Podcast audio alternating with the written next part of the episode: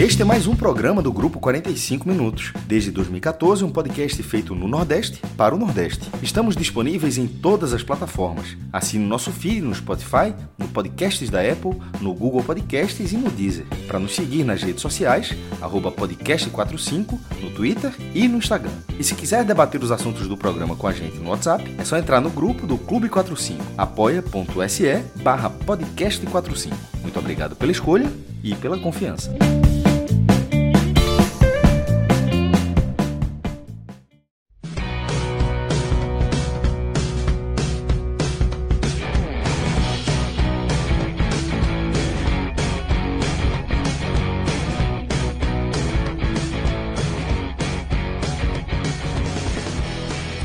Fala galera ligada aqui nos canais do Grupo 45 Minutos. Eu sou Cláudio Santana, estamos iniciando aqui mais um telecast.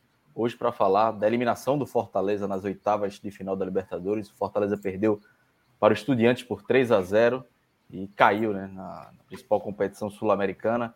Eu estou aqui com Cássio Zirpoli, Thiago Minhoca, nos trabalhos técnicos com Clis Mangama e Rafael Estevam, Rafael Relógio, nosso companheiro aí, nossos companheiros aí na parte técnica.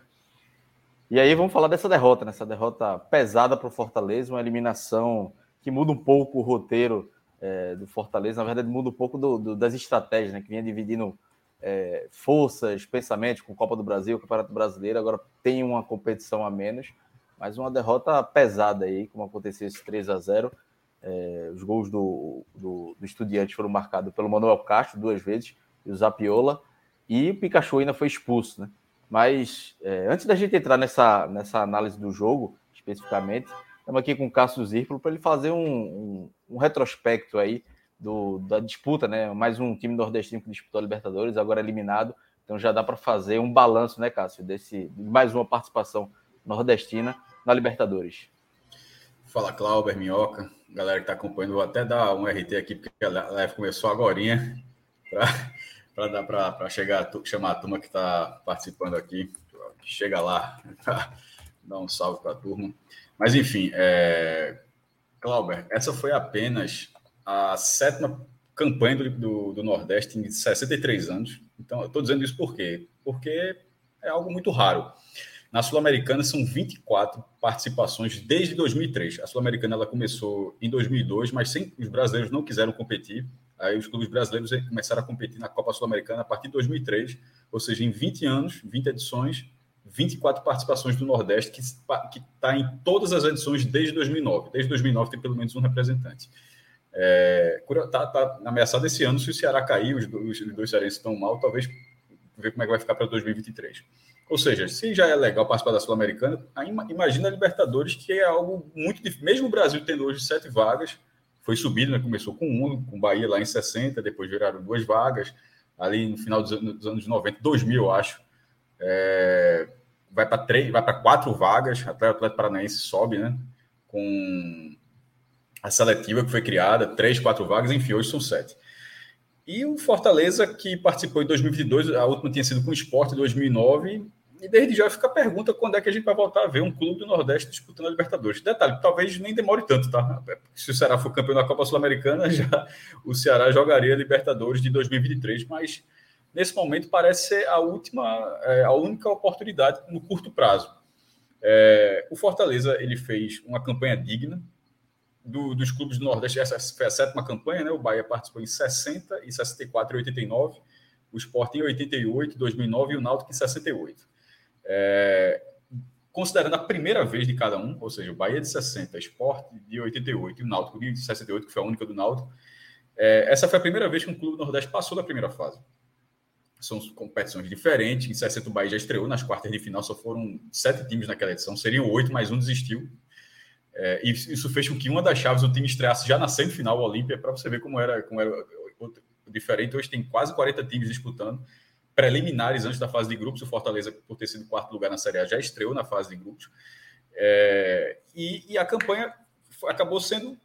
Não foi, uma, não foi uma campanha excepcional. Não tem para aqui também aqui fazer até. Eu gostei, inclusive, da transmissão na, da, da, do, do, Facebook, que não foi uma transmissão para ter um oba-oba. Tem a, a gama de méritos que do, do Fortaleza é maior, até a, classific, até a classificação a Libertadores, do que a campanha da Libertadores em si. É, e os problemas que o Fortaleza teve que a gente vai debater aqui também, mais para frente, até inclusive da partida. Mas dentro de, um, de, um, de uma campanha de recuperação, que largou com duas derrotas, a, a, a passagem à segunda fase foi muito boa, pegando, vencendo nas últimas duas rodadas o Aliança e o Colo-Colo, no jogo maluco, que chegou a estar 4 a 1 depois o Colo-Colo apertou, mas o Fortaleza segurou a vitória e conseguiu a classificação. E nesse, e nesse jogo contra o Estudiante, muita gente vai dizer que é, pode ficar no limite que o Fortaleza bateu é, no teto técnico. Pela campanha que o Estudiante estava fazendo, faria sentido. Mas pelo Estudiante das últimas semanas, não. O Estudiante vem de três derrotas no Campeonato Argentino jogando a Vera. Já tá, vinha muito pressionado nesse jogo de hoje, mas tinha é, pelos resultados do Campeonato Argentino, porque contra a Libertadores fez até, fez até uma partida decente. Fortaleza foi melhor, mas o Estudiante fez uma partida decente lá no Castelão e dentro do, lá, do estádio La Plata ele foi completamente dominante. Então, das oito partidas que o Fortaleza fez nessa, nessa Libertadores, é, é ruim porque a pior partida dele foi a última. E para algumas pessoas talvez seja a última imagem, mas não é a imagem que o Fortaleza deveria ter dessa campanha da Libertadores.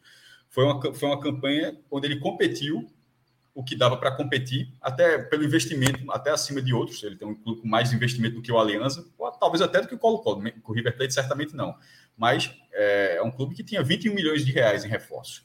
Então é um clube que investiu para fazer isso e passou de fase. Poderia ter ido mais longe? Poderia mas dentro de uma primeira participação e dentro de, de, como foi o início da campanha com duas derrotas, eu achei um, uma campanha, não o jogo de hoje, mas a campanha digna e dentro do cenário nordestino é, acaba fazendo com que seja é, abaixo da campanha do Bahia de 89, né? O Bahia como campeão brasileiro de 88, ele é, jogou, já tinha fase de grupos aquela campanha, já tinha oitavas de final, ou seja, tinha menos clubes, mas o sistema de disputa já era semelhante ao atual. Tem fase de grupos, oitavas, quartas, semifinal e final.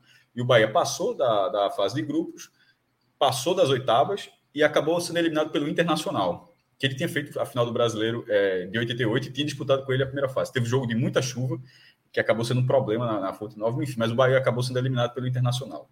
Aí o torcedor do Bahia fala que o Bahia também foi nas quartas de final em 60. Eu já disse aqui, é verdade, o Bahia foi nas quartas de final, mas ali ele já estreou nas quartas de final. Então, assim, a campanha mesmo, ali era a primeira fase. O Bahia estreou na primeira fase, caiu, mas beleza, tem lá escrito quartas de final, mas acho que vale um asterisco pequeno. As quartas de final do, do de, de 89, essa sim é a principal campanha. Eu digo isso porque, se você pegar por colocação final, a campanha do Bahia em 60, ela é melhor deixando bem claro, ela é melhor do que essa do Fortaleza de 2022 e do que a do Sport 2009. Mas, assim, é, é, não tinha o que fazer. Já era melhor sem, ter, sem fazer absolutamente nada, porque você já estava naquela fase. Você competindo, passando de fase, ou seja, deixando como observação essa campanha de 60, essa do Fortaleza fica ali na mesma fase do esporte e abaixo do Bahia de 89, mas dentro da competição, por exemplo, o esporte venceu cinco jogos. Em 2009, o Fortaleza ganhou três. Foram três vitórias, dois empates e três derrotas. Isso porque foi uma campanha de altos e baixos, de altos e baixos, e que no final é, o, o, Fortaleza acabou vivendo o pior momento, é, até para encerrar essa questão histórica, justamente no jogo do La Plata, onde, é, onde não chegou perto de obter a vaga. O resultado dava essa condição, e inclusive até o intervalo, porque estava perdendo é, de 1 a 0, precisava de um, mesmo com a menos precisava de um gol, mas a verdade é que havia uma expectativa da possibilidade do Fortaleza eliminar o Estudiante. Tinha essa possibilidade, seria difícil, acho. O Estudiante na Libertadores vinha, fazer, vinha muito bem, mas lá em La Plata não, não chegou nem perto.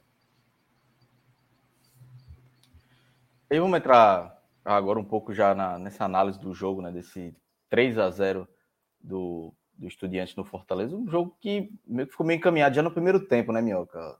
O Estudiante faz 1 a 0 logo no começo do jogo, depois Pikachu é expulso, e aí já fica já ficou uma situação muito difícil é, para o Fortaleza, né? Mas aí eu queria saber tua análise do jogo, o que, é que você viu do jogo, é, quais foram, o que é que levou o Fortaleza essa derrota de 3 a 0, uma derrota até um placar mais elástico. É, na verdade, ela foi um, um resumo de, de tudo de errado né, que Fortaleza fez nessa temporada que teve coisas, coisas acertadas, claro. Estou dizendo assim, das coisas erradas que Fortaleza teve, essa foi assim o derradeiro, né? Eu tinha falado já algumas vezes e falei aqui também que uma equipe instável consegue às vezes prevalecer em Copa, né? Eu até citei casos do, da Ponte Preta, do Goiás, do próprio Fluminense daquele ano que escapou foi até a final da Sul-Americana. Acontece de uma equipe instável, às vezes, superar essa situação. Aliás, o Fortaleza chegou nessas oitavas de final mostrando essa instabilidade na fase de grupos. É, os dois primeiros jogos, Fortaleza estava totalmente despreparado. O primeiro jogo contra o Colo-Colo, dava para ver que o Colo-Colo era muito mais time, assim, muito mais entendendo que era um jogo de Libertadores, o Fortaleza não. No jogo contra o River Plate lá na Argentina, e aí eu já discordando um pouco do Cássio, eu acho que foi a pior partida do Fortaleza. Aquele jogo contra o River Plate foi um jogo mesmo Fortaleza tomar bem mais do que os dois gols que tomou. Assim, era jogo para 7, 8. É, se não fosse o Max Wallace, possivelmente o Fortaleza. No blog teria... eu coloquei, só para. Eu coloquei, posso não ter falado aqui, mas eu coloquei no blog. Ali o Fortaleza se reconstruiu no segundo tempo. Foi um, atropelamento no primeiro tempo e um Fortaleza que tentou uma contenção de danos no segundo tempo. Em La Plata, isso não houve absolutamente nenhum momento. Assim, por isso que eu acho que tem uma, acaba sendo a diferença. É. Em La Plata, eu acho que o Fortaleza ele sucumbiu. No, no, contra o River Plate, levou uma porrada e levou a porrada é, 2 a 0 mas, mas conseguiu é, conter no segundo tempo. Mas enfim, isso é realmente é, é é, são divergências de opiniões. Eu, eu achei mais a, a, do River. Aí depois, quando conseguiu recuperar, em meios aos jogos da Copa do Brasil, né? Enquanto isso classificava lá em cima do Vitória, o Fortaleza teve o jogo que foi a primeira vitória em casa, né? O, o jogo, primeiro jogo de vitória na Libertadores, a vitória sobre a equipe do Alianza Lima. Aí veio de novo o jogo contra o River, empatou, jogando muito bem, a melhor partida do Fortaleza no ano. Foi a melhor partida do Fortaleza com erro de arbitragem. Fortaleza poderia ter vencido o River Plate. E depois, os dois últimos jogos que precisava vencer, venceu o Alianza Lima lá no Peru por 2 a 0. Um jogo também que Fortaleza estava jogando melhor, quase tomou um empate, no final faz o 2 a 0 e depois com o jogo do Colo-Colo, que eu sempre gosto de citar, aquele jogo do Colo-Colo já era um indício forte de um problema que já estava muito grave. Aquela classificação, e é, e é aí que é difícil, Cláudio, porque como é que você vai falar daquele jogo do Colo-Colo, aquele 4 a 3 aquela classificação? Não só falar da classificação, entendeu? E aí vem tudo. Olha o que é que o Voivoda conseguiu promover com essa equipe, né? Uma equipe que não tinha um dos maiores orçamentos na temporada passada, foi quarto lugar na Série A. Colocou numa semifinal inédita de Copa do Brasil. Leva o time para Libertadores. Coloca o time numa oitavas de Libertadores Tipo assim, é algo imaginável. Mas naquele jogo, aquele jogo deveria ter servido de lição. E esse é o grande problema para uma equipe estreante, uma equipe que está vivendo um momento mágico dos últimos, dos últimos anos, né? vivendo seu ápice na Libertadores. Porque aquele jogo já era para ter sido um alerta gigante para o Fortaleza. Não dá para o Fortaleza, vencendo por 4 a 1 um jogador a mais, deixar aquele jogo, sabe, se perder. E hoje, curiosamente, quando estava tendo a partida do Estudiantes, eu estava olhando a partida, isso que o Cássio mencionou do, do, do, pior jogo, tem a ver também com a postura, né? Saber o que fazer em campo. Por exemplo, no jogo da semana passada, muita gente chegou a falar assim: o Estudiantes não mostrou esse futebol todo. Eu discordo, porque assim, o Estudiantes soube ler demais o Fortaleza. Soube ler demais. O Estudiantes olhou o jogo contra o River Plate aqui, quando o River Plate veio jogar na Arena Castelão, e não deixou Fortaleza sequer, sequer pensar uma possibilidade. Para ter noção, o gol que o Fortaleza faz é, é também uma falha do Estudiantes, porque é uma recuperação de bola em que o, o Capixaba tenta o cruzamento e aí, na hora que o, o zagueiro do, do Estudiantes tenta ir, é a primeira vez que o Estudiantes dá um espaço para o Fortaleza, porque aí é quando o, o Estudiantes foi mais trabalhado que o do Fortaleza. O gol, o gol do Estudiantes foi mais bem trabalhado que o do Fortaleza né? naquela é, partida. É, é, é, mas é isso que eu estou querendo destacar, Cássio. O Estudiantes foi muito inteligente nos 180 minutos. Ele não precisava fazer um jogo franco com o Fortaleza. Na verdade, ele precisava fazer aquilo que onde ele é melhor e onde o Fortaleza é pior. Onde ele é melhor é na marcação. É, se eu não me engano, eu até revi de novo o jogo da semana passada, né? Terminou o jogo, a gente gravou aqui o tele e depois eu fui ver, ver de novo, né? Porque é sempre bom ver detalhes, fui olhar lá na Star Plus. Cara, com 50 segundos. É muito bonita a marcação que o Estudiantes faz em cima do Fortaleza com 50 segundos. Tem nove jogadores, nove jogadores quase entrando dentro da área do Fortaleza na saída de bola. Assim, é uma marcação muito bem executada. E aí é onde entra o preparo. O Fortaleza, quando entrou em campo na semana passada, era uma equipe que não estava preparada, tal qual o Fortaleza não estava preparado contra o Colo-Colo na estreia, quando não estava preparado, por exemplo, contra o River Plate. O Pikachu perdendo a bola, que gera um dos gols do River Plate, é o mesmo Pikachu de hoje, que foi lá tentar dar uma chegada pesada e é expulso. E esse jogo mata a situação. E por que, que eu digo que o Fortaleza é um time despreparado para essa competição da Libertadores? Porque o Fortaleza, quando estava com 4 a 1 com o Colo-Colo, o Fortaleza em nenhum momento acalmou a partida. Não teve nenhum momento que acalmou a partida. Não, ficou levando pressão. E a bola ia para o ataque, era gol do Colo-Colo, e diminuía, 4x2, 4x3, e quase poderia ter sido 4x4. E dependendo se ele tomasse o 4x4 até de maneira antecipada, poderia, quem sabe, perder uma classificação que estava na mão. Diferentemente do Estudiantes. Hoje, quando estava com 2 a 0 tranquilizar, tranquilo, com a bola, sabia administrar, o Fortaleza apático. Então você via uma diferença de uma equipe muito mais habituada a jogar essa competição contra uma equipe despreparada. Então, por mais que você tivesse jogadores experientes, daqui a pouco a gente vai falar sobre destaques positivos e negativos, eu acho que esse, esse para mim foi a grande toada. O Fortaleza de 2022 foi um time despreparado, está sendo um time despreparado ao, ao longo da temporada, em que no Campeonato Cearense foi dando certo de uma certa maneira, né? Eu sempre cito lá, o pessoal está cansado de ouvir o jogo do Ferroviário, que para mim foi muito simbólico, os jogos na Copa do Nordeste, né? O empate contra o Náutico, o empate contra o esporte no primeiro jogo da final, o empate contra uh, o Altos do Piauí. Tem muito jogo ali onde você via que o Fortaleza era uma equipe relaxada, acomodada, entendeu? Então, era, na verdade, era mais uma soma. E quando veio os resultados positivos, a então. Ponto de ter, de, desculpa, Mioca, só para ilustrar exatamente o que você está falando, a ponto que alguns debates que a gente teve aqui, que Lucas chegava a falar, tá é assim, é pré-temporada, assim, que, que, que, havia até a dúvida se era, e é, foi uma dúvida que hoje tá, acho que está tirada, que era o Fortaleza está num ritmo abaixo ainda, porque as principais competições ainda virão, ou é o ritmo do time? E, e, e, a, e aconteceu, pelo menos a resposta parecia ser a pior possível, era o ritmo do time. Isso. Não, é, é muito atuada da, da equipe nessa temporada. Então, quando vai para esse jogo na Argentina, Cláudio, Fortaleza já não tinha o Kaiser, que foi uma grande decepção, investimento, possivelmente vai ser emprestado para o futebol lá da Coreia do Sul, está praticamente caminhado, vai ser um empréstimo com opção de compra. Fortaleza está tentando reaver parte do dinheiro que foi investido. Robson machucado, Tinga machucado, é, algumas escolhas do Voivoda bem questionáveis, né? Jogadores já numa sequência ruim, outros jogadores sem ter oportunidade. Então, tudo isso, e eu falei hoje na rádio, né, na transmissão que eu participei lá da Rádio Povo CBN, na rádio, quando eu digo de manhã, eu falei de manhã cedo, não, falei, não foi nem na hora do jogo. A melhor alternativa para Fortaleza do jogo era ir para cima. A melhor alternativa é tentar fazer o que fez do jogo contra o Colo-Colo. Porque talvez naquele jogo do Colo-Colo, se fosse qualquer um cenário onde o Fortaleza não abre o placar diante do Colo-Colo, até não tinha nem torcida, talvez o Fortaleza não tivesse garantido a vaga nas oitavas de final. Para esse jogo, não. O Fortaleza, ele precisava fazer o primeiro gol para ver se colocava né, um nervosismo maior para a equipe do Estudiantes. Mas não foi isso que aconteceu. O Fortaleza novamente toma um gol de maneira muito fácil, né? O adversário sem a menor marcação, o jogador cabeceia muito livre, o Tite fora da área. O Tite parecia um volante na prática, né? Estava fora da área, não sei por qual motivo. Depois eu até vou rever depois o jogo para ver o porquê que ele saiu naquele momento. E aí, quando sai o gol, praticamente no começo da partida, o Fortaleza até tentava esboçar uma, uma, uma reação, mas na hora da expulsão do Pikachu é quase, é quase como tenha martelado.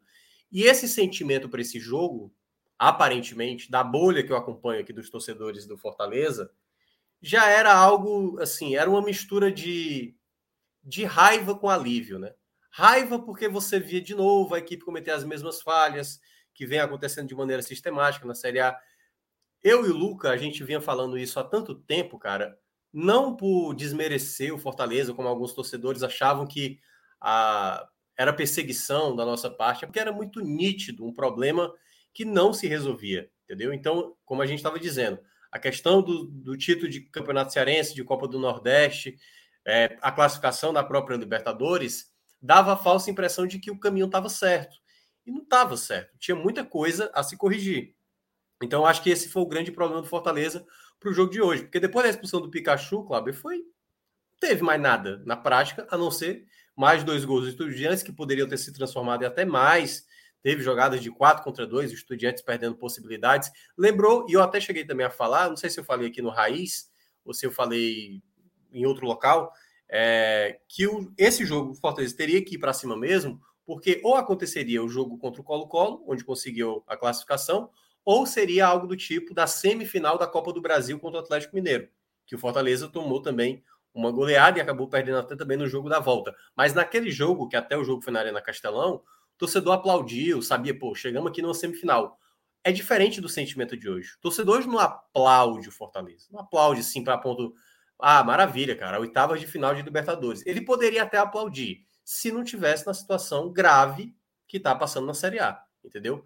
É óbvio que você chegar numa oitavas de Copa do de Copa do de Copa Libertadores, como o Cássio até trouxe o histórico aí, que o, o esporte já conseguiu uma vez, e o Bahia, que já chegou nas quartas de final, é um feito raro, feito raro que pode demorar de novo a acontecer.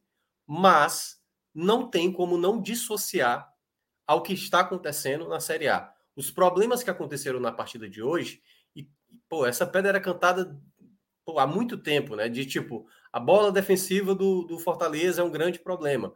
Contra o adversário que tem uma bola aérea maravilhosa, assim, é, joga demais nessa função. E o gol sai exatamente numa bola defensiva com um dos principais jogadores, o mais experiente, o capitão da equipe, sequer dentro da área para evitar um cruzamento. Então, assim, foi um, um desastre. Três não saíram três, porque o anulado é bola aérea também. É, exato. Que estava ali milimetricamente impedido o jogador, né? Que até, na verdade, é, ele participa da jogada, né? O árbitro foi até lá no VAR o VAR deu que era impedimento, mas era mais para saber se ele participava ou não da jogada e o árbitro assim o considerou. Então, o resultado, na verdade, era de uma equipe que hoje é lanterna realmente da Série A, de maneira justa.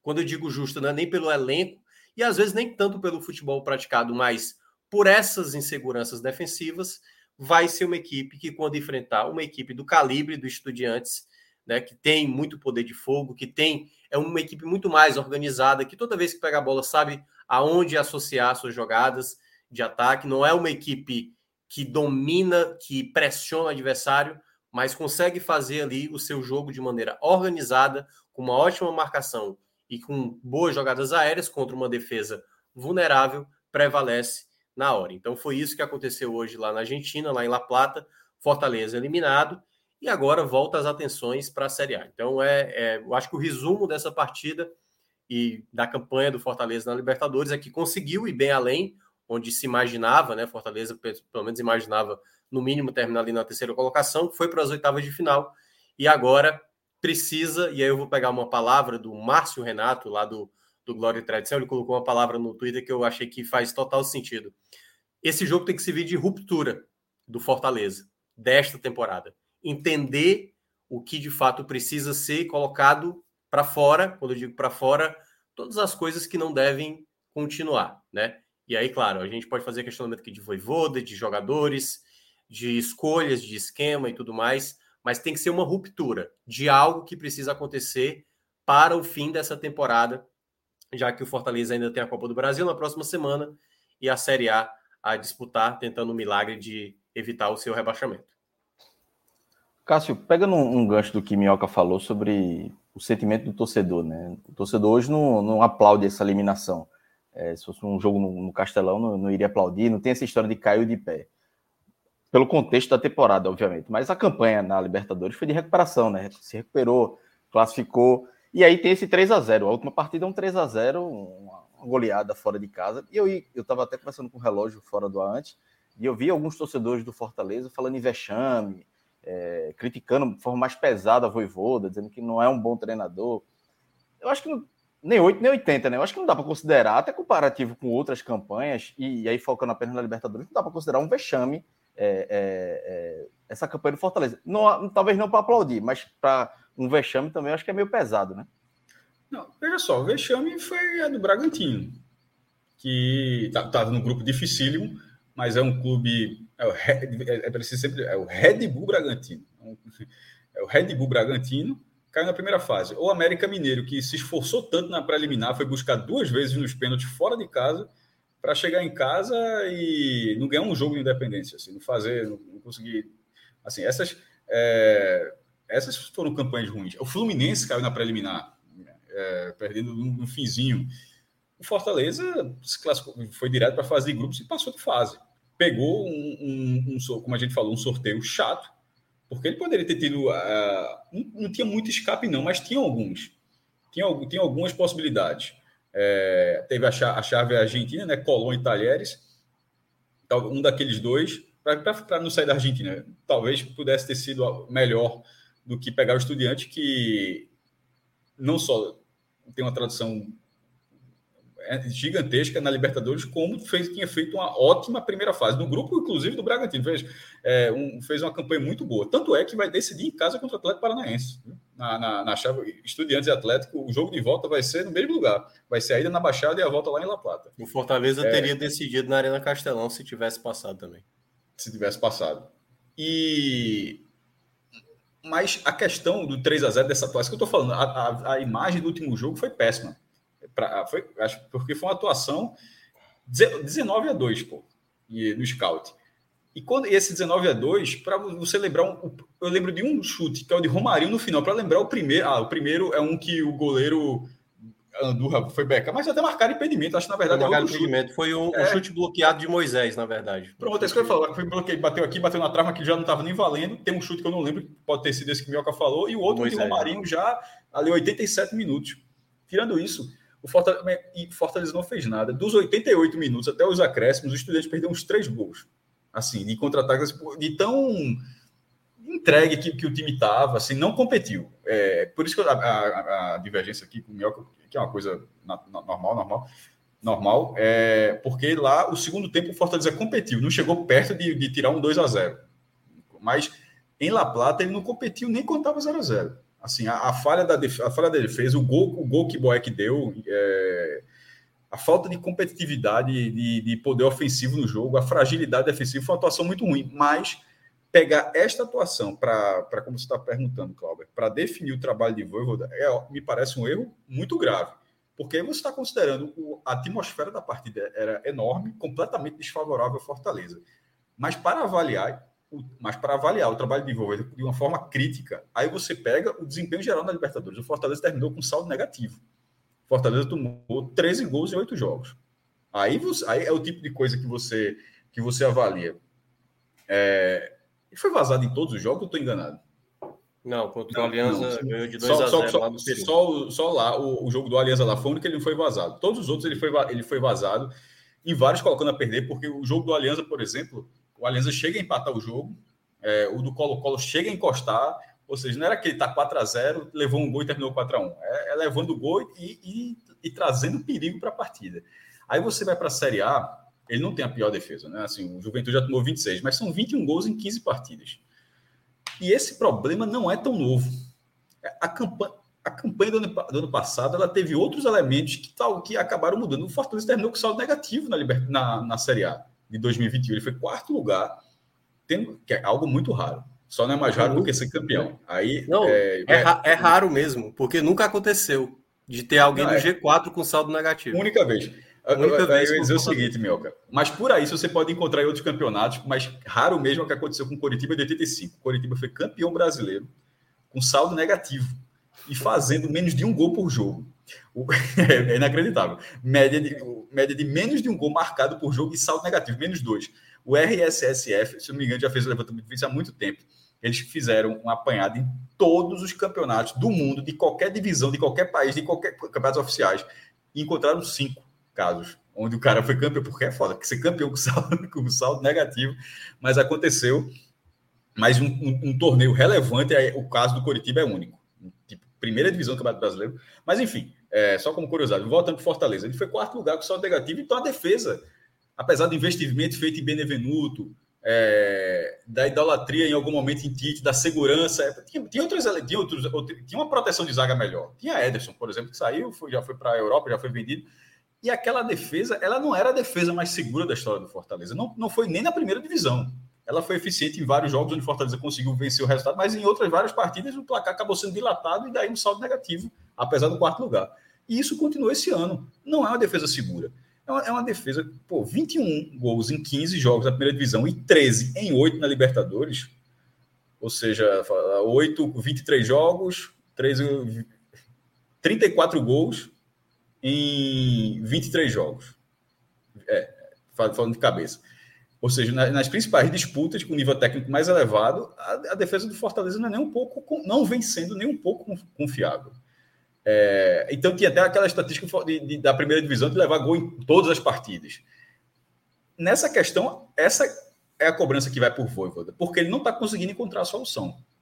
A gente analisa vários times do Nordeste aqui e tem várias, várias singularidades, né? Na, na, na tá, tal treinador não, não consegue fazer o time atacar, tal treinador não consegue fazer o time ter criação. Tal, eu acho que de Voivoda, ele não consegue, ele é um time com jogadores completamente proativos em campo, mas não é um time confiável defensivamente.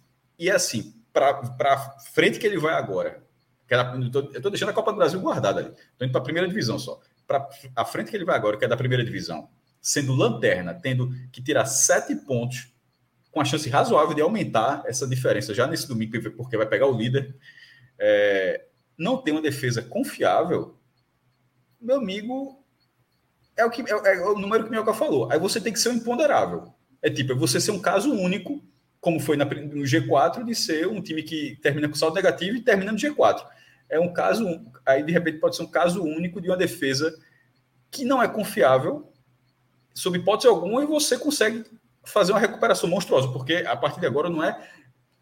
O 16 geralmente é normal que o 16 lugar não tenha uma defesa confiável. Não é essa a questão. É, essa, essa não seria a grande virada do Fortaleza. A grande virada é que ele não tem defesa confiável e ele precisa fazer uma, uma, uma campanha para tirar sete pontos de diferença. E para fazer isso, tendo um sistema defensivo com esse rendimento, meu velho, é muito fora da curva. Então, a análise do trabalho de Voivoda, para mim, ela é nesse ponto, Clauber.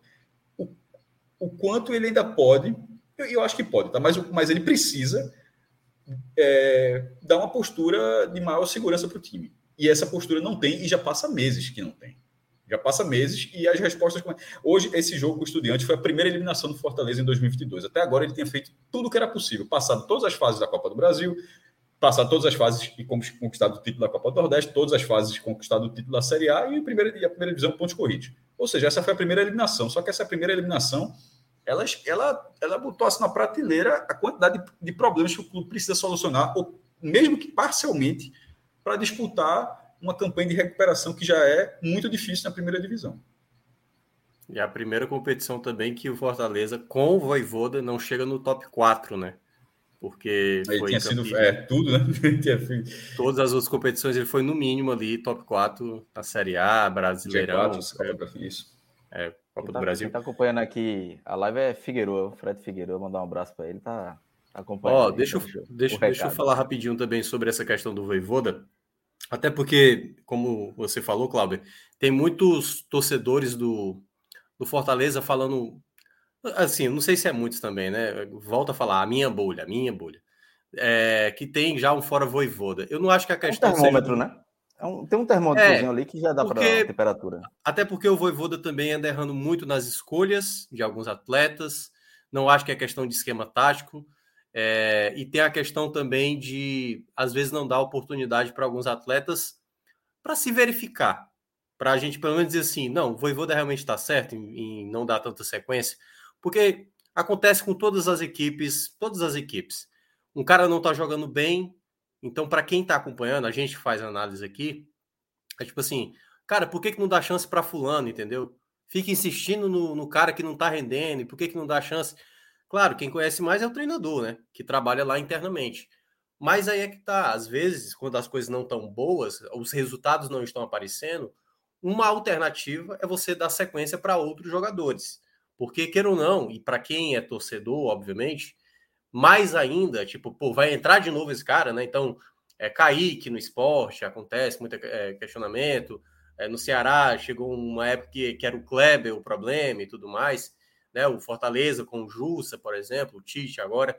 Então, o Voivoda ele tem a, a sua parcela. Mas, o que eu vou falar é o seguinte: vai ter o jogo da próxima quarta-feira contra o Ceará. Se por acaso o Fortaleza foi eliminado, é uma situação assim, muito difícil de sustentar o treinador no cargo. Não acho que vai ser uma derrota para o Palmeiras que vai acontecer. Embora, é bom lembrar, o Voivoda, ele próprio pode dizer assim, cara, para mim já deu, entendeu? Pode acontecer do Voivoda. Acho que não vai acontecer, até porque o mercado do Fortaleza, Fortaleza anunciou hoje um zagueiro com o aval do próprio do próprio treinador, né, da comissão técnica, que foi o Brits, jogador lá do União Santa Fé, exatamente sob é, recomendação do, do, do, do Voivoda. Mas eu não acho que seja uma questão de demissão, sabe? Sinceramente, sinceramente. Eu acho que é uma questão de cobrança. Uma cobrança do Voivoda para o seu time e uma cobrança da diretoria para com o Voivoda. Exatamente isso que o Cássio mencionou, do sistema defensivo. Se o Voivoda não tem a capacidade de resolver isso, ele precisa ter alguém na comissão técnica dele que melhore isso. Se o assistente dele não consegue fazer isso, se o outro assistente também não, pois pronto, Fortaleza vai agora contratar uma pessoa que seja especialista para resolver bolas paradas. Por que, que determinado zagueiro sai da área e não tem uma cobertura? Alguma coisa tem que ser feita. Porque eu não tenho dúvida, Cláudio, que o melhor treinador para o Fortaleza, seja ele sendo rebaixado, mesmo sendo rebaixado, é o Voivoda. Eu não acho que um novo treinador, que acho que a gente pode chegar naquela mesma situação do Fortaleza de 2019, quando o Rogério Senna aceita trabalhar no Cruzeiro, vem o Zé Ricardo, não consegue, e é o próprio Rogério Senna que consegue depois da sequência. Então pode estar vivendo no momento, né, o Voivoda, um momento de saturação, em que ele fala uma coisa, os jogadores já não entendem mais. Mas também, como disse o Cássio, ele não tem esse perfil. Ele não tem esse perfil de corrigir a defesa, né? Como a gente citou. Ano passado mesmo, terminou com saldo negativo. Segundo turno do Fortaleza, tomando muitos gols, até perdendo de goleada num clássico de 4 a 0. Então, esse para mim é um problema que tem que haver uma cobrança internamente da diretoria, do presidente, para com o Voivoda e principalmente conversar com ele sobre o que é que está acontecendo mesmo. Porque me paira muitas vezes uma um certo vamos lá, um certo mundo de fantasia de análises às vezes pós situações que de derrotas que aconteciam vez ou outra, de dizer não, que é o que o Voivoda falava, eu confio nesse meu elenco. A frase, a frase ela tá certa, mas a partir do momento que ela fica repetitiva, ela já se torna equivocada. Então, a partir do momento que o time não passa nenhuma confiança defensiva, que toma gol todo final de jogo, acontece uma expulsão. Por exemplo, aconteceu a expulsão do Pikachu, a falta que foi batida lembrou demais o, o gol contra o Botafogo. Se o Fortaleza internamente não enxerga isso, pega o jogo do Botafogo, tem a expulsão do Sebadios, a falta batida depois da expulsão, sai o gol do empate do Botafogo. A mesma coisa hoje. Tava 1 a 0, expulsão do Pikachu, na falta batida, sai o gol na bola parada. É um problema, é um problema recorrente. Quando o problema acontece de maneira pontual, acontece, é do jogo, é do futebol. Agora, quando acontece de maneira sistemática, já é algo para cobrança, é algo para modificação, entendeu? Então, assim, já é uma coisa que tem que ser feita diretamente. E se o Voivoda não tiver a capacidade, então que o Fortaleza comece a pensar o seu 2023. Seja ele para começar uma Série B, seja ele, caso consiga o milagre de ficar na Série A, você já ter uma continuidade. Então, acho que Fortaleza precisa, como eu, eu falei a palavra, e aí dando crédito ao, ao Márcio Renato lá do Glória e Tradição, uma ruptura. Esse eu acho que tem que ser um jogo de ruptura para fazer modificações no elenco e principalmente porque não sei se amanhã ou é, possivelmente amanhã a gente pode ter a notícia da perda do jogador principal da temporada. Iago Pikachu pode, por exemplo, dizer: olha, estou indo para o Japão, aceitar a proposta do clube japonês, e aí você perdeu um jogador de muita relevância, como foi, por exemplo, a própria ausência Sem dele reposição. hoje Sem reposição. Não, não tem reposição. Não há, não há, não há. Na verdade, você vai, ter que se, encaixe... você vai ter que se fortalecer como time do que propriamente depender como era bem dependente, como é dependente muito do, do Pikachu hoje. Lucas, e você acredita, essa questão, tem essa questão de Pikachu e, e Minhoca falou da, da ruptura, né? De, de desse, que esse jogo seja uma ruptura. É caso de fazer, tentar uma reformulação. O Fortaleza está contratando, pode ter mais saídas aí, é, além do Pikachu. É caso de, de, de o Fortaleza pensar numa mini reformulação, ou é questão de contratações pontuais para que, que entre no jogo, principalmente na Série A, né? Que já está que, que tá, tá mais complicada.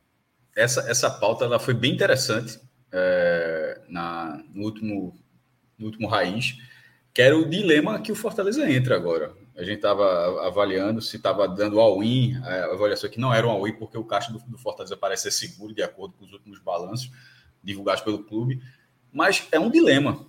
É, Galhardo vai ser caro. Eu, eu, uma coisa que eu até falo. Ah, mas fulano, algum torcedor do Fortaleza vai dizer, não, tá vindo, tá, tá barato, tá dividindo, o Inter tá pagando a maior parte. Eu nunca vi, ou se vi, não lembro, um torcedor que está contratando dizendo, porra, ele tá levando um fumo. Sempre você tá achando que tá levando vantagem, só o outro tá levando fumo, você sempre tá pagando barato. E no final não é isso. Eu lembro, foi um debate muito sério que teve aqui do Bahia. O Bahia, não, o Bahia não paga mais de 200 mil para ninguém. Quando foi ver a folha do time era caríssima e, e o Bahia cheio de problemas na hora do rebaixamento. Enfim, não faço a menor ideia quando seja galhardo, mas barato não é. Até porque ele é um jogador, é um jogador de capacidade de primeira divisão. Barato ele não é. é e o Fortaleza não contratou. Contra, contratou três. É, se perde Pikachu, vai, seria o quê? Um milhão de dólares, hoje seria 5 milhões e 300 mil reais. É, seria um bom caixa para isso aí, mas é um dinheiro que já vai entrar aqui, já para usar em reforço, justamente nesse dilema. E outra, e, mas é, mas é, é um dilema por quê? Porque o Fortaleza não está dois pontos, pô. Não são três pontos para tirar. Nesse momento já é muito ponto. Pode tirar? Pode, mas assim, mas são três. Eu repito, sempre na, na matemática, o Fortaleza, nesse momento, ele já precisa que três rodadas aconteçam tudo a favor dele e tudo contrário aos adversários. É, é, é muita coisa para acontecer. Geralmente não acontece em três rodadas. Quando acontece é raro, esses três resultados que você precisa, eles são diluídos em dez jogos um, agora três seguidos, então vai é, ser, ou seja, é uma campanha de muita paciência, de uma forma geral, para buscar. E ter paciência num time que começa a não alcançar os resultados, ou pelo menos o principal da Libertadores, porque já foram dois. Um, a, eliminação da Libertadores, e o outro, o fato de estar na, na lanterna da primeira divisão. Então já dá para dizer que são resultados, porque nesse momento ele não está alcançando o resultado da primeira divisão. O Fortaleza precisa se reforçar defensivamente, mas é o que Minhoca falou. Se não foi com o Voivoda, que seja alguém da comissão técnica ou de, ou de alguma solução ofensivamente, eu acho que o Fortaleza não é um, um grande. Inclusive, a gente falava que é um, é um, time que cria muito, não define, mas um time que cria muito. Em parte desses jogos da primeira divisão conseguiu ter mais volume do que os adversários. Mas não adianta não ter uma defesa que segure um resultado, que você confie que vai segurar um resultado.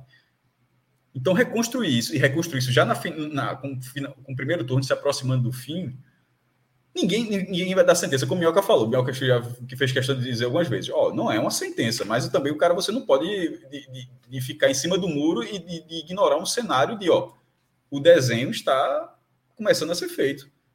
E é um é um desenho que, para você passar uma borracha e recolocar o time no eixo, já começa a ser algo muito fora da curva. Fortaleza precisa se esforçar, precisa, sem desespero, porque caso caia, se ficar aí já resolve tudo, mas caso caia, o cenário econômico da segunda divisão é completamente diferente. Para quem não sabe, a cota da, da primeira divisão você ganha 5, 40, 50 milhões, recebe é, variável por colocação e tal. Na segunda divisão não tem isso. É 8 milhões e primo. 8. Ou seja, você cai de 50 a 60. Fortaleza no último ano ganhou quase 80 milhões de televisão, se eu não me engano. Aí você cai para 8. Ele ganhou 80 juntando as outras cotas que ele participou, né? É um, ou seja, e, e, ter as contas que você já tem em 2022, levar para 2023 ter essa cota, então é algo que você precisa ter cuidado, porque você não pode estourar o caixa, mesmo que você sendo um clube organizado. Mas o Bahia também era, e na hora que foi para a segunda divisão, o caixa estourou, o Bahia ficou na dificuldade para esse ano. Não, é, eu estou dizendo isso porque eu não faço a menor ideia do, da resposta desse dilema do Fortaleza, mas o que eu posso dizer é que o Fortaleza vive um dilema. Não é fácil. É, ele poderia estar numa situação pior, que ele já poderia estar com dificuldades financeiras antes desse dilema o esporte de 2018, por exemplo, ele tinha, já tinha dificuldades e ficou nesse dilema. Pô, boto mais ficha aqui para tentar ficar e caiu. E se, e se arrombou até hoje. No caso do Fortaleza, ele não tinha esse problema. Mas ele não pode criar o problema também. Ele não pode criar um problema para se salvar. É, é, é algo que Marcelo Paz vai ter que ponderar muito, porque já, já anunciou reforços, mas é, um, um, um especificamente para a defesa e ele precisa de mais reforços defensivos. Ou seja, ele vai precisar gastar bem mais dinheiro do que foi feito até aqui, e não só reforços, não é só chegar o cara, veste a camisa e corrige. Vai precisar que aconteça isso e que a comissão técnica de Voivoda, consiga dar uma consistência que, desde que ele chegou, apesar de todos os resultados que ele, que ele conseguiu, ele não alcançou até aqui. Porque até quando você vai para as grandes campanhas, eu falei do saldo negativo na Série A, tudo bem que era uma máquina do outro lado, mas o Fortaleza, por exemplo, foi atropelado na semifinal. Então, assim, é, ele, ele não é que ele perdeu uma semifinal, ele foi atropelado. Então, das vezes que, como, como o Minhoca já lembrou aqui, o jogo, um jogo chave ali contra o Ceará na primeira divisão, atropelado. Então, assim, quando perde, acaba passando um trem. Na, e, e isso já tem. Veio de 2021 para cá. Vai, vai instalar o dedo e resolver tudo? Não imagino. Tem que Aliás, buscar uma solução que até hoje não apareceu. É, sobre essa questão das contratações, né? Eu, eu falei, acho que no raiz da segunda-feira, que para mim a prioridade tem que ser é, de, é, zagueiros e tal. E a gente falava da possibilidade do Adrielson, né? E não era o Adrielson, esse zagueiro que estava próximo. Na verdade, era o, o zagueiro argentino Brits, que foi anunciado hoje. Não tem condição de ser os dois, não? Aí um, eu já não só, sei. Um, um, só resolve. Porque assim, a fala do Marcelo Paes, né, na, na segunda-feira, no vídeo que ele colocou, ele disse que tinha um zagueiro que, tava, que seria anunciado até quinta-feira. E quem foi anunciado hoje foi o Brits. Se é Adrielson, aparentemente não era o que estava próximo, né? Porque senão estava encaminhado. Então, é, e o, o próprio Adrielson, como a gente falou, né, também está sendo especulado por outros clubes, o próprio São Paulo também está tá atrás. E a dificuldade agora, né? Porque agora você não tem mais a, a Libertadores como atrativo de uma certa maneira. Para um jogador, por exemplo, ó, tô indo para um clube que ele está na lanterna da Série A, não tem mais a Libertadores. Claro, tem Copa do Brasil, né? E claro, dependendo, é, seria o ideal tentar fechar negócio até o jogo da próxima quarta-feira, porque se por acaso perder uma classificação, né? Assim, porque se o Valdir perder a classificação próxima semana vai ser traumático demais. Então, assim, já deixa cada vez mais a situação difícil de trazer novos jogadores. Mas para mim a prioridade teria que ser urgente zagueiro, entendeu? Hoje ele gastou um milhão, viu? Só esse número que esse jogador que está trazendo, André Almeida, é. É, ele, ele foi 200 mil dólares, na conversão isso dá 1 milhão e 68 mil reais. É. Ou seja, veja, veja só, trouxe o zagueiro um milhão, vai trazer outro, outro, outro milhão. É, é. exatamente essa questão e, e... que vai ter que vai ficar para ser observada agora. E para mim esse, esse é o ponto, assim, de uma maneira geral, eu não acho que que o Brits, né, o zagueiro que chega é uma é uma garantia. Eu tava, eu não acompanhei muitos jogos. Ele é muito identificado lá no União Santa Fé, é praticamente o, o coração da equipe, né? Ele até no último jogo, que foi contra o Nacional do Uruguai na terça-feira, ele marca um gol e é expulso.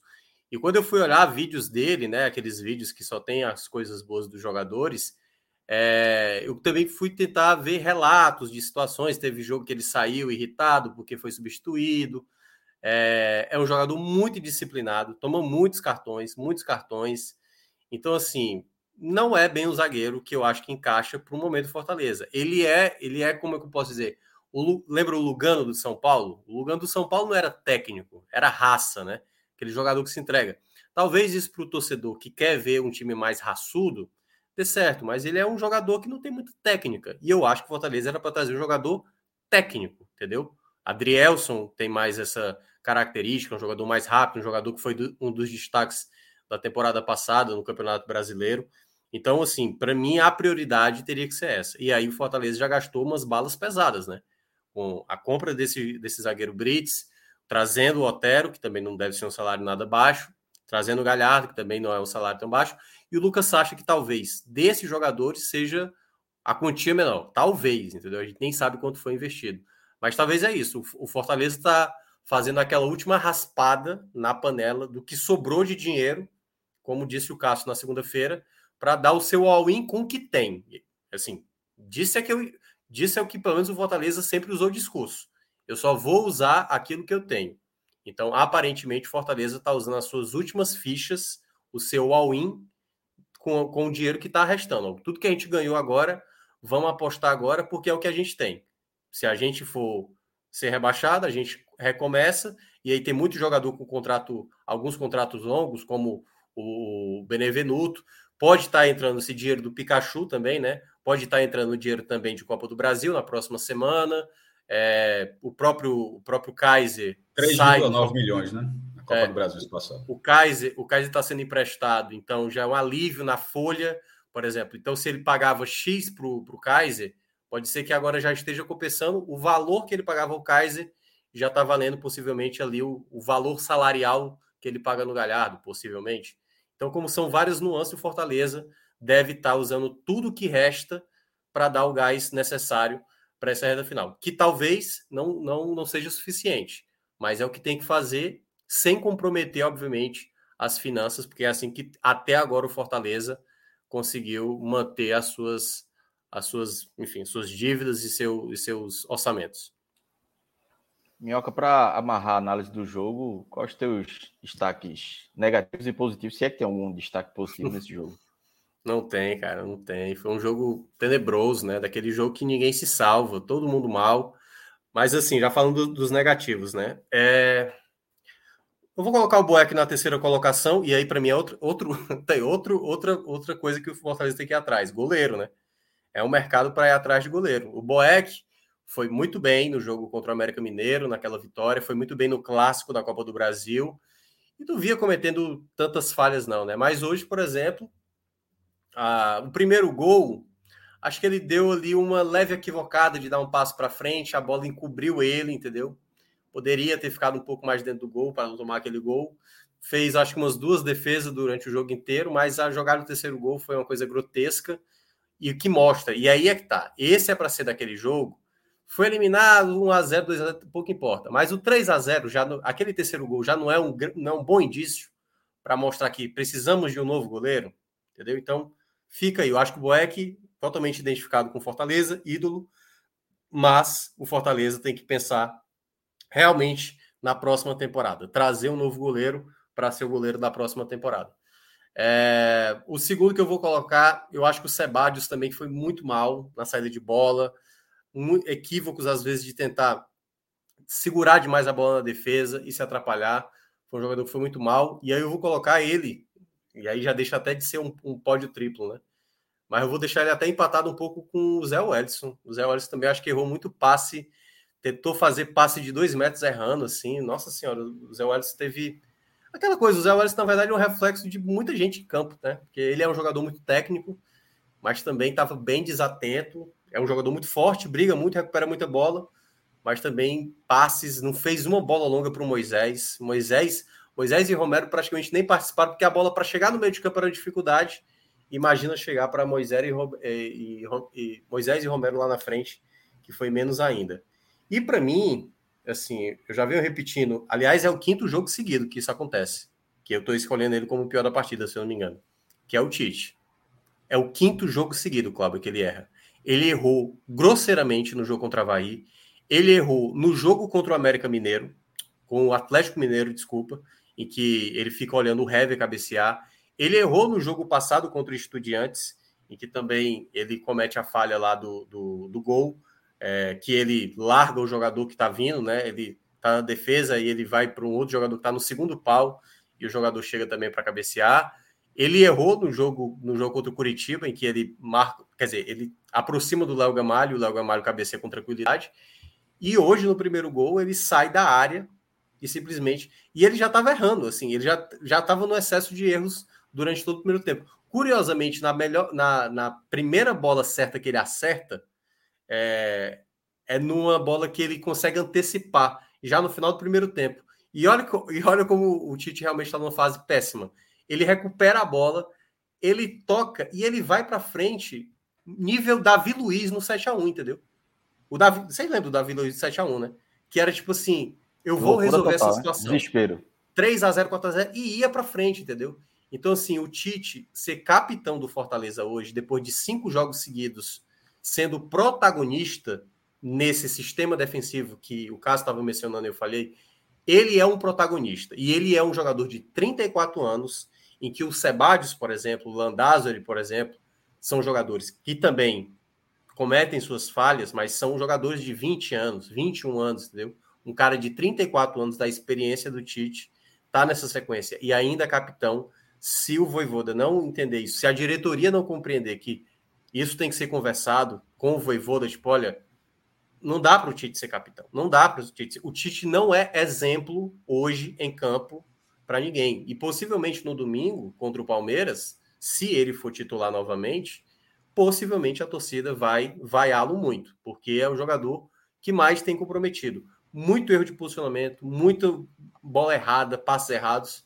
É sem sombra de dúvida o jogador para mim hoje mais danoso do Fortaleza porque ele não passa nenhum tipo de segurança. Olha, é por aí. É, acho que faltaram dois nomes. É... Faltou bem um sete aí. É, mas assim, Pikachu, porque ele. Ah, é Pikachu, verdade, nem me lembrava. a partida. Foi primordial, verdade. É, 21 minutos tomou uma expulsão direta, sendo uma peça tão importante, e de repente até seria muito curioso é triste, na verdade, mas assim, curioso no sentido que, pô, que aquilo pode ter sido o último ato dele como jogador de Fortaleza. Ter sido é, um, um, jogo decisivo, ser expulso com 21 minutos. Já perder por 1 a 0 mas era, era 1 a 0 que você podia buscar. E aquilo quase virou 2 a 0 ou seja, para uma, uma falta completamente tola ali, que por centímetros ali, pouquíssimos é, no, no, VAR impediu que a falta que ele fez deixou o, o, time dele com um a menos e ainda poderia ter feito 2 a 0 Mas o gol saiu o gol, mas foi anulado. Capixaba, é, assim, tu também é, acho que Minhoca, acho que Cícero então passou falou rapidamente. Muito mal defensivamente. Muito mal. Quase também. não atacou, porque o Fortaleza quase não atacou e pô, escapou de ser expulso. Porque estava com, com amarelo, poderia. Ele fez duas faltinhas ali já, já para tomar um segundo amarelo é, eu acho que também entraria né, nessa lista. Tite muito mal, Boeck é, mal nos na, em três bolas aéreas. Assim, a primeira, Castro, o jogador do Estudiantes, ele teve muito mérito nas duas cabeçadas. Foram duas cabeçadas completamente distintas assim. Uma, o cara ele bate, ele bate aqui virando a bola vai lá para outro ângulo e a outra ele vai ao contrário, ele cabeceia para a bola buscar o canto, ou seja, o cara que tem, é um jardel lá, o cara que não é só bate na testa e vai para o gol, não. O cara que realmente consegue escolher ali a, tra a trajetória da, na hora do cruzamento. Mas o primeiro gol há uma distância razoável. Há uma distância razoável. Eu acho que o tempo de reação de Boeck foi ruim no, no, no primeiro gol. O terceiro gol é uma entregada inacreditável. Tudo bem que o time já poderia estar batido, mas não cabia o goleiro fazer aquilo. A única coisa que ele safou foi que ele evitou um 4 a 0 num chute aos 46 um chute fora da área, rasteiro, preciso. Ele defendeu no canto esquerdo, mas enfim, o jogo já estava definido, então acho que Boeck fica entre os piores, assim, com, com algum destaque negativo por isso. Tite é, foi atuação de banco. E assim, de, de, na próxima resposta, o treinador querer fazer uma. Dar uma dar, no próximo jogo, o treinador querer dar uma resposta em relação a uma atuação, de vez em quando faz algumas, algumas mudanças, isso costuma, costuma acontecer muito no futebol. E disso aí, é, se, se for acontecer isso, eu diria que é Tite ser reserva no próximo jogo. E, e ó, tá, vamos tentar reconhecer que está mal o sistema defensivo e tira, porque realmente é, tempo de bola ruim, enfim, tecnicamente está mal. Acho que assim, Benevenuto fica, Ceballos, Ceballos não tinha jogado outro jogo, Ceballos é o cara ali que tudo está apostando, mas acho que Tite já está passando um pouco do bonde. E qual foi o outro nome que, que Minhoca se, é, tinha citado? Não, os, ah, os, fala dos os Zé Welles, os dois atacantes, tu não citou os dois atacantes. Os dois atacantes, eu não, vou. É. Ele assim, não tem ninguém positivo, é, mas podia é, ser cara, qualquer um. Cara, assim, Moisés, os caras não tocaram na bola. Assim, mas assim, não dá para ignorar que os caras não tocaram na bola, ou seja, dois atacantes, você precisa fazer alguma coisa, os caras não tocam na bola, então eles foram mal. Não dá para dizer que eles não receberam a bola, não receberam de fato. Mas numa dessa com um jogo difícil, o cara tenta alguma coisa diferente e não tentar. Assim, é, sobretudo, sobretudo Romero. É, e, Zé Wellison, que do banco do Fortaleza pela transmissão parecia ser o jogador mais indignado. Eu acho que ele estava indignado com, com a eliminação e, sobretudo, com a atuação dele também, é, que era uma, era uma missão difícil. Mas veja a quantidade de nomes que a gente citou nessa partida. Não tinha como ter algo diferente. Pô. De vez em quando a gente fala assim: o time jogou mal, mas você diz que dois jogadores levaram o time completamente para baixo. Nesse é mais da metade do time. É, com desempenho tático fraco, taticamente Fortaleza foi muito mal e tecnicamente horroroso. O Fortaleza levou 3 a... a verdade é a seguinte, na minha opinião. O jogo foi 3 a 0 e, foi, e o placar foi econômico. O Estudiantes até tentou dar uma ampliada no final, mas sem forçar, sem terminar com a língua, a língua completamente para fora, o Estudiante fez 3 a 0 e com vaga para mais em cima do Fortaleza. No, no final, Cássio, o Voivoda ali com 15 minutos já entendeu e tirou Romero, Moisés para pensar no jogo do Palmeiras. Botou o Jussa, por exemplo, no final, entendeu? O Jussa, teoricamente, não era nem para entrar. Então já era assim, não, pega um castigo aí, ó. Entra aí com faltando 10 minutos aí, 3 a 0 jogador a menos. Então, Mas é só para quem de assim. repente assim. chegou aqui, quicou aqui na, na live agora e achar que pô, tá, pelo menos para deixar claro o seguinte: é, essa atuação foi muito ruim. Para alguns, talvez acabe sendo a última imagem do Fortaleza, mas a campanha do Fortaleza não é essa partida. Eu acho que ela foi uma campanha de altos e baixos, mas que essa partida acabou destoando demais do que foi e, e acabou sendo uma péssima última, uma, uma, última, uma última imagem muito ruim. Mas não foi, a campanha do Fortaleza não foi dessa forma até aqui, não. Ela teve suas falhas, teve é, seus pontos favoráveis, mas hoje eu acho que sucumbiu. É isso. Encerramos aqui a análise do jogo. Antes da gente fechar a live, vamos só dar uma passada na Bet Nacional para ver se tem alguma, algum palpite, alguma aposta para essa sexta-feira. Bet Nacional, que é parceira do podcast 45 Minutos. Minhoca Cássio.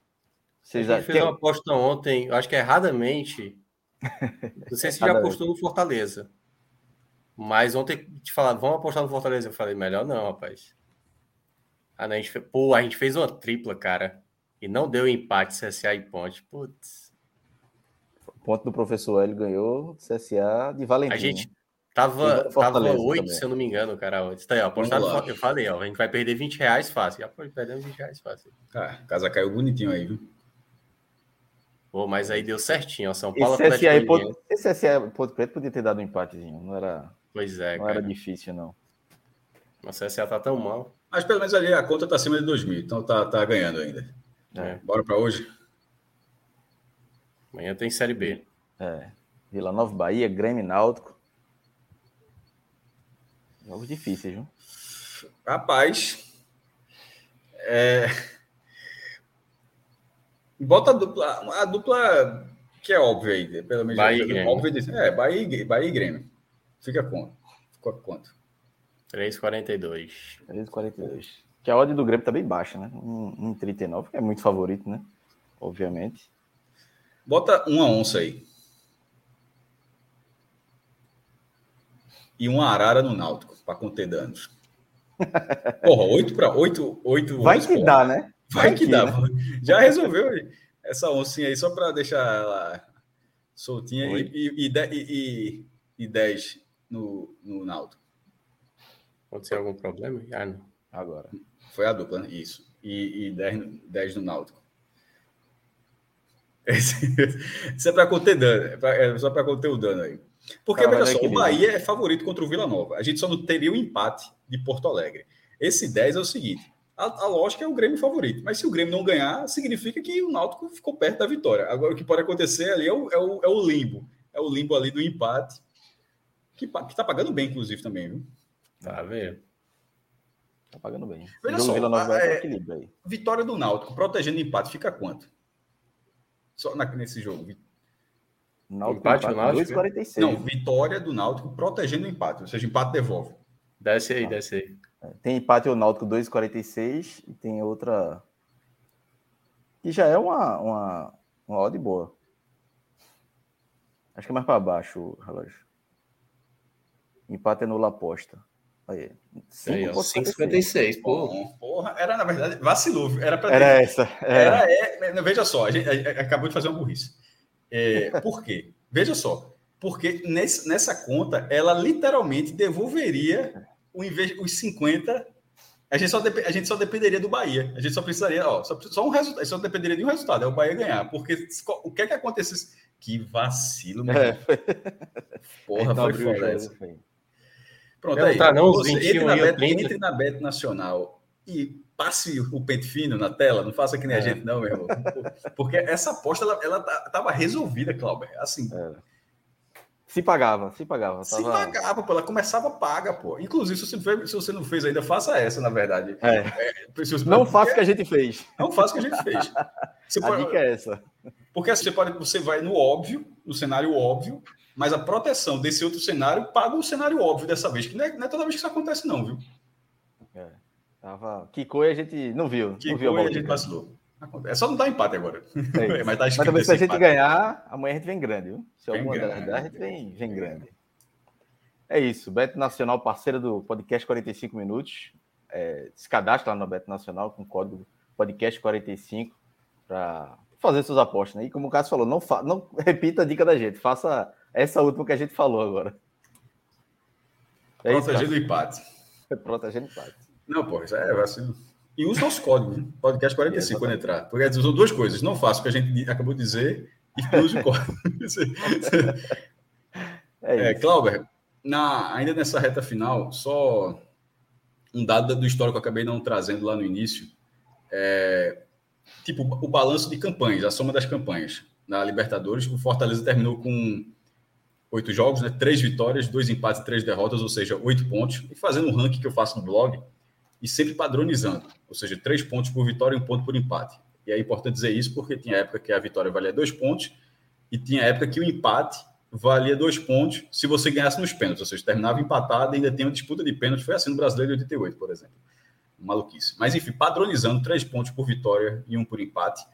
É, o Fortaleza terminou com 11 pontos. Na, nas sete campanhas do Nordeste na Libertadores, tá assim. Esporte e Bahia, os dois têm 23 pontos em 14 jogos, mas o Esporte está na frente pelo número de vitórias, que é um critério clássico aqui no Brasil. Sete vitórias, dois empates, cinco derrotas, e o Bahia tem seis vitórias, cinco empates e três derrotas. O Fortaleza tem, vem terceiro agora, passou o Náutico, tem 11 pontos, três vitórias, dois empates e três derrotas, e o Náutico, o quarto, com a campanha de 68, tem oito pontos, dois vitó duas vitórias, dois empates e duas derrotas. No caso do Náutico, vale uma observação, está lá no, no, blog, mas vale a observação, que é a da, dos pontos que o Náutico perdeu do jogo para efeito de classificação do grupo. Que o Náutico acabou, acabou fazendo uma substituição a mais. E ele foi avisado pelo adversário que não poderia, e o treinador, deixa comigo. Ah, quem diz que foi proposital, né? Não, assim, veja, o treinador.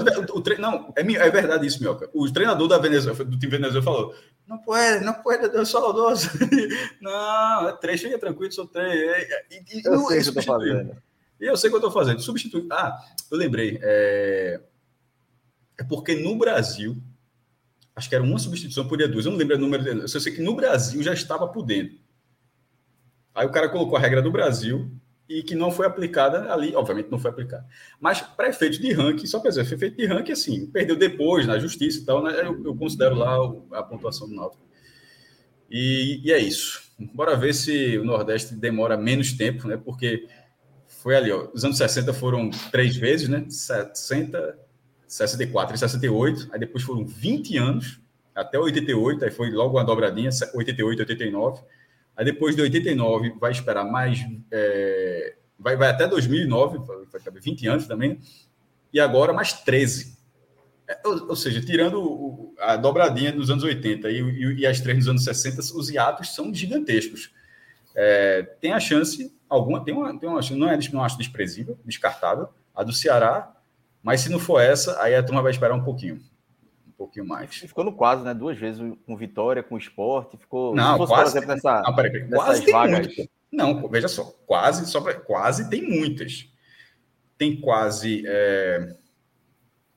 O Bahia ele jogou 64 como vice da Taça Brasil de 63. Ele também poderia ter jogado a de 62, porque ele foi vice da Taça Brasil de 61. Ou seja, se ele tivesse sido campeão, ele teria jogado 62. O, o Náutico foi como vice. O Fortaleza foi vice de 60, mas ali o vice não ia. Aliás, acho que 62 também. É... Não, mas ele poderia ter ido como campeão. Se chegou à final. Se tivesse sido campeão, iria. Em 68, o vice já ia. E o Fortaleza foi vice. Só que a CBF não quis participar, brigou com a Comebol e não quis participar da Libertadores de 69. Então, o Fortaleza, que teria, em tese, teria direito à vaga, não disputou a Libertadores de, 80, de 69. O Santa Cruz de 75, semifinal, jogo único no Arruda. Santa Cruz e Cruzeiro, ele perdeu. Um jogo só. Se ele tivesse vencido o Cruzeiro, teria sido finalista do brasileiro e o finalista daquele brasileiro jogaria Libertadores. Aí depois, com a outra chance perdida? Esporte na Copa do Brasil de 89. É, tava, tinha o gol qualificado, foi 0 a 0 na ilha. Estava 1 a 1 na volta. Já no segundo tempo, o Esporte estava sendo campeão. Ele levou um gol de Cuca. Se termina 1 a 1 o Esporte seria o campeão iria para a Libertadores. 93, Vitória, vice-campeão. Tudo bem que no caso do Vitória passou um pouquinho distante né? É, de, de, de, ser campeão ali, porque perdeu o Lailô do Palmeiras, perdeu a seleção brasileira. Esporte 2000.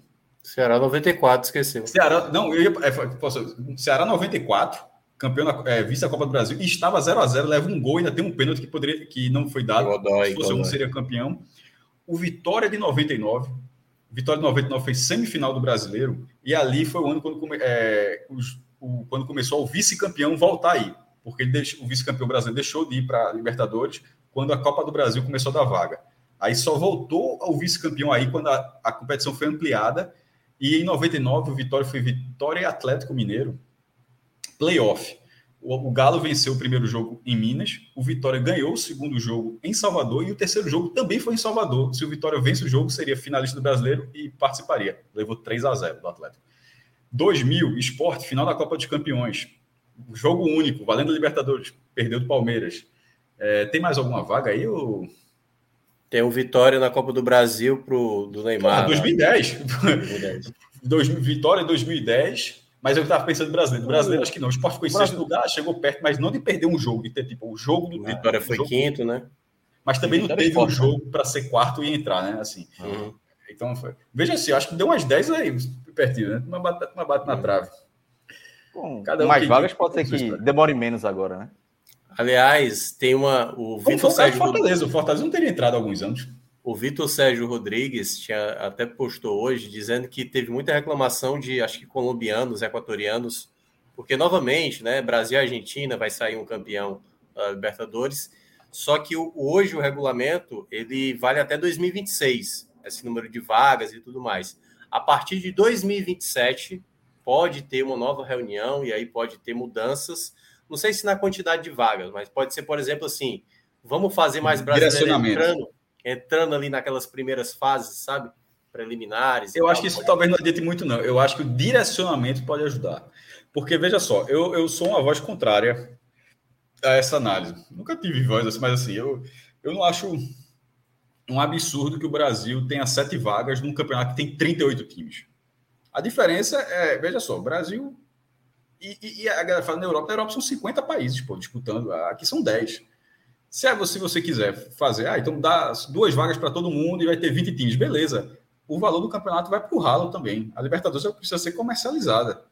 É, toda essa premiação de 80 milhões, de passar em tudo quanto é canto, de começar a fazer final única, é porque tem grandes clubes, grandes elencos participando. Se você for reduzir por reduzir, porque assim, é, o Brasil vai dominar Vai, assim, com, dominava com dois, não dominava com dois. Mas a Argentina, em algum momento, ela ganhou oito e nove. A gente até falou aqui. Entre 67 e 75, 1967 e 1975, a Argentina ganhou oito Libertadores. E no ano que não ganhou foi vice. É, assim, e, e, e, então, assim, tem, tem essa, é, essa, essa, essa diferença. E que e se mudarem, o Brasil tem sete vagas, são seis do brasileiro e da Libertadores. Agora são quatro vão continuar sendo os quatro favoritos. Pô. Vão continuar sendo quatro times que, que a tendência é que, os, que, que esses quatro times cheguem lá na, na tipo, campeão, vice, o terceiro campeão da Copa do Brasil. Seriam times que devem chegar lá nas quartas de final. Eu, eu, eu simplesmente diz, ó, tira esses times, porque todo mundo tem muita vaga. A Argentina tem seis vagas, tá? O Brasil tem sete, parece que todo mundo tem duas. A Argentina tem seis. Uruguai, com 3 milhões de habitantes, acho que são três ou quatro, assim, é um, é um, é um país que tem, mora menos gente do que, Recife, do que Recife. Ou seja, proporcionalmente, eu acho até absurdo, na verdade, o número de vagas de alguns cenários. É, o Paraguai é, mora menos gente do que em Pernambuco, são 6 ou 7 milhões. O Pernambuco são 9, beirando 10, que nem o Ceará. E o Paraguai vê quantas, quantas vagas tem. Ou seja, proporcionalmente tem essa divisão. É, eu, não, eu não sou dessa lei de dizer, ah, tem muito brasileiro. Tem muito brasileiro, mas tem muito, tem muito de todo mundo. A questão é que os brasileiros, o cenário brasileiro, aconteceu que é, acaba sendo economicamente muito mais forte e vai ter essa, essa distorção. Como acontece certa medida, quase todo ano da Real Madrid, pô. É assim, porque dá um, mas é assim, o Real Madrid tem 14 títulos da Champions League, pô. Assim, é, a galera fala assim, se você parar para pensar. O dobro do segundo que é o Milan, né? exatamente. Na verdade, a, a, a, com 50 países, disputando a, Liga dos Campeões, tem um time que já ganhou 14 vezes. Um time, não um país, não, um time. Então lá é muito mais concentrado. É, então, eu acho, eu acho essa discussão válida, mas não dizer assim, tipo, corta os times brasileiros. Sim. Porque quem sobrar, nem a Minhoca falou que você trouxe assim, que, que foi é o que pautou essa semana, quem chegar vai disputar. Agora, o que, é que, o que é que poderia acontecer? E dessa vez até já aconteceu agora que não tem o que fazer. É, os brasileiros se enfrentarem. Inclusive, é o que acontecia até os anos 90, ali era, era esse direcionamento quando o Brasil tinha duas vagas na Libertadores, é, e todos os países tinham duas vagas, na verdade. Você só poderia ter três se o seu país fosse o atual campeão. Aí o que é que acontecia a regra? Tipo, você ganhou a Copa a Libertadores, você vai ter três vagas. Necessariamente, um, um dos seus times que passar vai pegar o atual campeão nas oitavas. Aí falava assim, e depois, se passar, o time que passar, e se o outro passar, ele vai se enfrentar nas quartas nunca chegavam dois times de um mesmo país na, na semifinal. A semifinal sempre tinha quatro é, países diferentes. Paulo, ou seja, mesmo. O Paulo em 93 pegou o Criciúma. Isso. E. e, e... É, de, de, atual campeão, sendo o. São Paulo era atual campeão de 92. Não, mas não foi o Criciúma, não. Foi.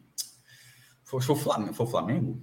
Porque não, o Criciúma jogou em 92 a Libertadores, pô. Ah, então foi. Ah, então eu tô confundindo. É porque o São Paulo pegou o Criciúma, eu tava achando que era é porque o São Paulo entrou em 93 nas oitavas, isso eu lembro. Até o início dos anos 2000 também ainda tinha. Eu lembro de Corinthians e Palmeiras tinham já um direcionamento de tipo, se é, não é. Mas aí o, o direcionamento foi não flexibilizando, né? Clauber. Por exemplo, isso. nesse era impedir que um mesmo país tivesse dois times na semifinal. Aí, em algum momento, como as vagas foram aumentando, eles flexibilizaram e fazendo assim: um país pode ter dois times na semifinal, mas necessariamente eles se enfrentam. Aconteceu, aconteceu 2005 e 2006, duas finais brasileiras, né? São Paulo e Atlético Paranaense e São Paulo e foi Inter, quando, Porque foi quando quebrou a regra, quando quebrou. Aí pronto. Aí eles perceberam, tipo assim, toda vez que tiver dois, dois clubes do mesmo país nas semifinais, obrigatório, claro, se não tiver três, né? É, essa, essas equipes vão se enfrentar. Se cada um vem de um lado da chave, aí as duas equipes, digamos, do mesmo país, vão para o mesmo lado para que não houvesse. E aí eu acho que já tem uns os quatro anos que isso acabou. Só e que é aí, isso que a gente pode não... fazer, é muito melhor fazer isso, Minhoca. É. Por exemplo, tinha uns seis brasileiros agora, força. Tipo, é. se um país tiver seis brasileiros, ó, vai ter que ter no mínimo um confronto nacional. Você meio que força isso. E o ponto que eu sempre destaco, porque é o seguinte: as seis equipes que estavam nas oitavas de final dessa Libertadores, por exemplo, se você tira, por exemplo, como era antes, por exemplo, eram seis vagas para o Brasil. As seis, as seis melhores equipes, o campeão da Copa do Brasil, mais os cinco melhores da Série A, que é obviamente os quatro melhores da Série A, com o campeão da Libertadores, que era o Palmeiras, foram exatamente essas equipes que estavam nas oitavas da Libertadores. Entendeu? Então, por exemplo, Fluminense caiu na, na pré-Libertadores. Não é que ah, o número de vagas é muito? Ah, pode se discutir. Mas quando você vê assim, as equipes que estão passando ali na penúltima classificação ou na o Fluminense, por exemplo, fez um timaço e caiu, assim também como o Corinthians tinha caído, o São Paulo já caiu, o Grêmio caiu também na, na, na fase, na fase preliminar, né? É que, é, que é, lembrando, né? É Libertadores também. Então, assim, não é que essas equipes que estão passando na bacia das almas ser uma grande campanha tão assim prevalecendo. Não é que tá dando uma vaga para o Flamengo na oitava colocação, entendeu? Tá dando uma vaga para o América Mineiro, com o Fluminense estável. O Corinthians, cara, o Corinthians. Porque o Corinthians pegou o Boca Juniors que assim, já caiu duas vezes. Deu a vaga, né? O Corinthians foi muito mal. O Corinthians não conseguiu não vencer o Always Red na, na fase de grupos. Perdeu lá e empatou em casa, entendeu? Então, assim, não, não é que os brasileiros. Hoje a gente tem três equipes muito ricas. O River Plate, por exemplo, muito rica. Hoje, é, hoje não, né? Ontem foi eliminada e o tinha uma perspectiva de Soares jogar lá. Aí ele Baixou caiu Soares. Tchau. Não, não e ele disse: olha, eu queria jogar Libertadores, não quero. Então, veja só, a, a, a composição da Libertadores é um, é um, campeonato de 32 times na fase principal, com oito grupos de quatro para formar os, os 16. É, um, um cenário com 10 países e assim, não são países. Tem, tem, tem país de 3 milhões de habitantes e tem país de 200 milhões de habitantes. E não é esse tipo só, é, tem 200 milhões e não faz nada. É 200 milhões e é o dominante do futebol. É um absurdo, com 32 times, tendo 10 países, que o, o, país com 200 milhões de habitantes tenha 5 ou 6 times ali na, naquela fase, eu não considero absurdo. Agora, o que, é que, o que é que poderia acontecer? Ou seja, simplesmente tirar por tirar, eu não acho a solução é. mais correta do mundo, não. O que é que pode, o que, o que é que pode ser conversado? Que já existia antes. Porra, bota os mexicanos de volta, aí você dilui, porque ó, o, o dinheiro circula na Liga Mexicana. Os caras contratam um jogador como, como, como não, aquele francês. É... É, e, a, e, a, própria MLS do, dos Estados Unidos, pô. É. Então, assim, na hora. Se um futuro. Já fizeram até a Copa América Centenário. Se tivesse dois representantes dos Estados Unidos, dois do México, aí você já tira um do Brasil, tira um da Argentina, de repente você já, já, já, já dilui e aumenta a competitividade, colocaria muito mais dinheiro circulando, porque você precisa ter um campeonato economicamente forte. Você vai a, a solução simplesmente ó, tira o, o brasileiro para colocar. Eu pergunto, para colocar quem? Assim, é, pra, é, pra, é, tirar, beleza, vai tirar, mas para colocar quê? Para colocar, com todo respeito, colocar mais um time da Venezuela? Assim, isso, isso vai melhorar a Libertadores? Porque você não está enxugando a Libertadores. A Libertadores tem 32 times na primeira fase. Essa, essa, essa é o formato que ela tem. Então você tem que apresentar a solução para isso. Ela, ela, vai, ela não vai mudar o formato. Ela não mudando o formato, como é que se ajusta? Se você tira desse e quem recebe? Quem, quem é que mudaria tanto assim para receber? É, é, é, adicionar o quarto colocado do Campeonato Equatoriano que vai melhorar a Libertadores? Eu não sei, eu acho difícil. Agora, colocando, até para uma questão de logística, vai colocar um time da Europa para jogar, mas colocando, até porque já jogaram, os mexicanos, lembrando, já jogaram, jogaram de 98 até 2010, eu acho. Jogaram Sim. por bastante já tempo. Teve, já teve equipe também é, norte-americana. Acho que eu não me engano. Eu não sei já se Libertadores. Eu acho que na... Se, não, é, foi na Interamericana. Se será, será, que, será que foi a é, Interamericana? Porque no, no, no ranking da Comembol tem lá, equipe, Aparece. tem uma equipe americana lá, por exemplo. Equipe da Costa Rica também, se não me engano. Pode, pode, pode ser. Eu não lembro na, Liberta, ah, eu não lembro na Libertadores, não. É, mas, e, os, e, outra coisa, os mexicanos chegaram na final. Cruz Azul foi vice-campeão em 2001, perdeu nos pênaltis para o Boca. É, o Tigres perdeu do. O Inter, né? Do River Plate. O, o River ganhou do, o Internacional ganhou do Chivas. Chivas, é. é do Chivas, é verdade. Então é isso. É isso, meus amigos. Vamos encerrar a live aqui. Teve um comentário de Felipe dizendo que Minhoca estava aparecendo na zaga do Fortaleza. Cara, já tava... caindo de sono, caindo de sono. então vamos embora ah, para todo mundo descansar. Bora. Deu para conversar coisa aqui. Valeu, valeu, Cássio, valeu, Minhoca. Um abraço. Clisma, relógio também nos trabalhos técnicos. Amanhã tem live de jogo do Bahia, jogo do Náutico. Final de semana tem sábado, domingo, enfim, tem, muito, tem muita live pela frente aí ainda nessa semana. Valeu, galera, um abraço e até a próxima.